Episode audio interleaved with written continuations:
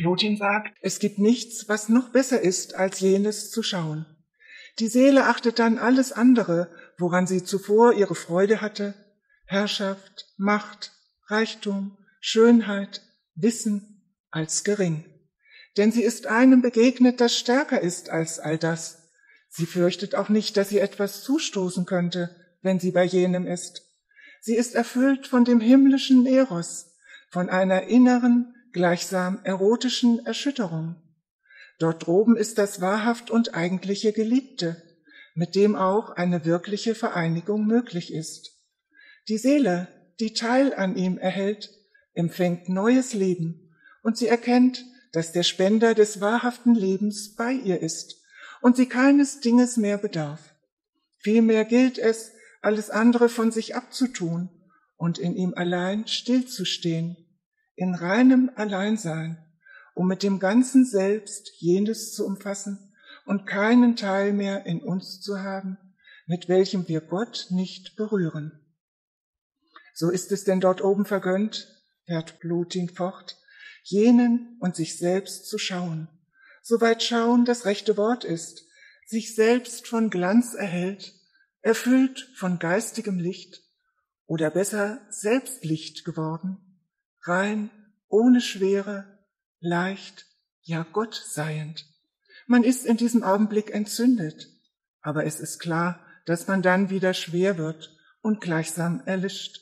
Man fällt zurück in das niedere Sein.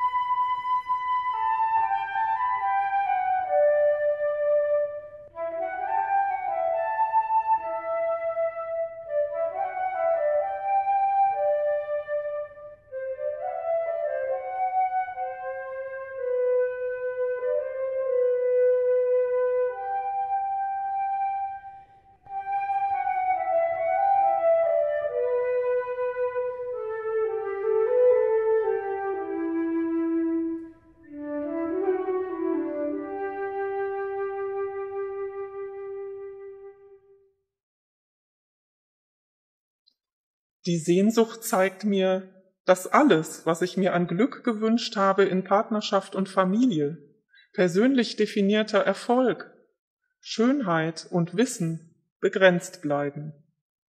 In Momenten großer Enttäuschung, wo nichts mehr zu gelingen scheint, wo ich mich klein, unbedeutend, ohnmächtig fühle, ist da eine Leere, ein tiefer Abgrund. Ich empfinde das Scheitern meines irdischen Willens. Die Sehnsucht will weit über alles meinem Vorstellungsvermögen Bekannte hinaus. Und so ist sie mein Führer zu einer Liebe, die ohne all die vielen menschlichen Dinge alles mehr als gewünschte vereint. Höre ich auf die leise Stimme in mir und folge ihr? Sie fordert von mir alles, das habe ich schon erfahren. Weiche ich, wie so oft, aus und gehe zur Tagesordnung über? Durch pausenlos neue äußere Aktivitäten, Ablenkungen, dadurch, dass ich es immer wieder anderen Menschen recht machen will? Ich nehme mir Zeit zu lauschen, springe hinein voller Gottvertrauen in die Forderung des Jetzt, in das Empfinden, das angeschaut werden will, was manchmal sehr viel Mut kostet, ohne Fluchtgedanken, und empfange das Ungewisse. Mit einem Mal ist da tiefer Frieden. Ich bin einfach. Ich bin eins mit etwas Großem und es steigt etwas auf, mit dem ich nicht gerechnet habe.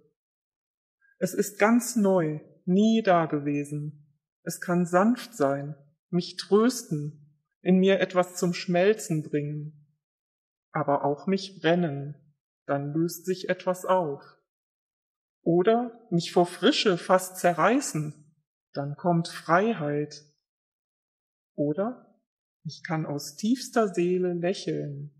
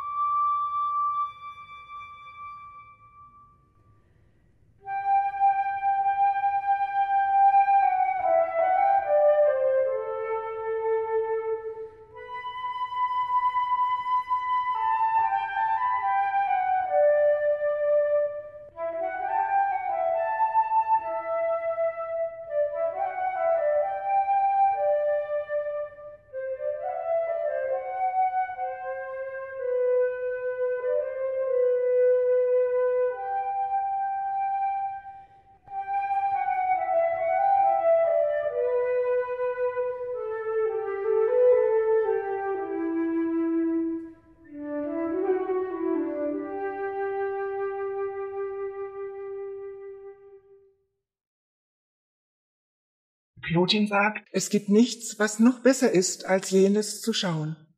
Die Seele achtet dann alles andere, woran sie zuvor ihre Freude hatte, Herrschaft, Macht, Reichtum, Schönheit, Wissen, als gering.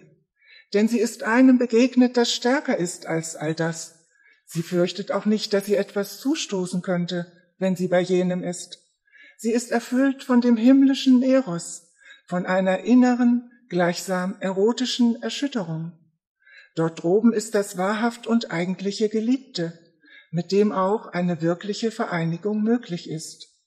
Die Seele, die Teil an ihm erhält, empfängt neues Leben und sie erkennt, dass der Spender des wahrhaften Lebens bei ihr ist und sie keines Dinges mehr bedarf. Vielmehr gilt es, alles andere von sich abzutun und in ihm allein stillzustehen in reinem Alleinsein, um mit dem ganzen Selbst jenes zu umfassen und keinen Teil mehr in uns zu haben, mit welchem wir Gott nicht berühren. So ist es denn dort oben vergönnt, fährt Blutin fort, jenen und sich selbst zu schauen, soweit schauen das rechte Wort ist, sich selbst von Glanz erhält, erfüllt von geistigem Licht oder besser selbst Licht geworden, rein, ohne Schwere, leicht, ja Gott seiend. Man ist in diesem Augenblick entzündet, aber es ist klar, dass man dann wieder schwer wird und gleichsam erlischt. Man fällt zurück in das niedere Sein.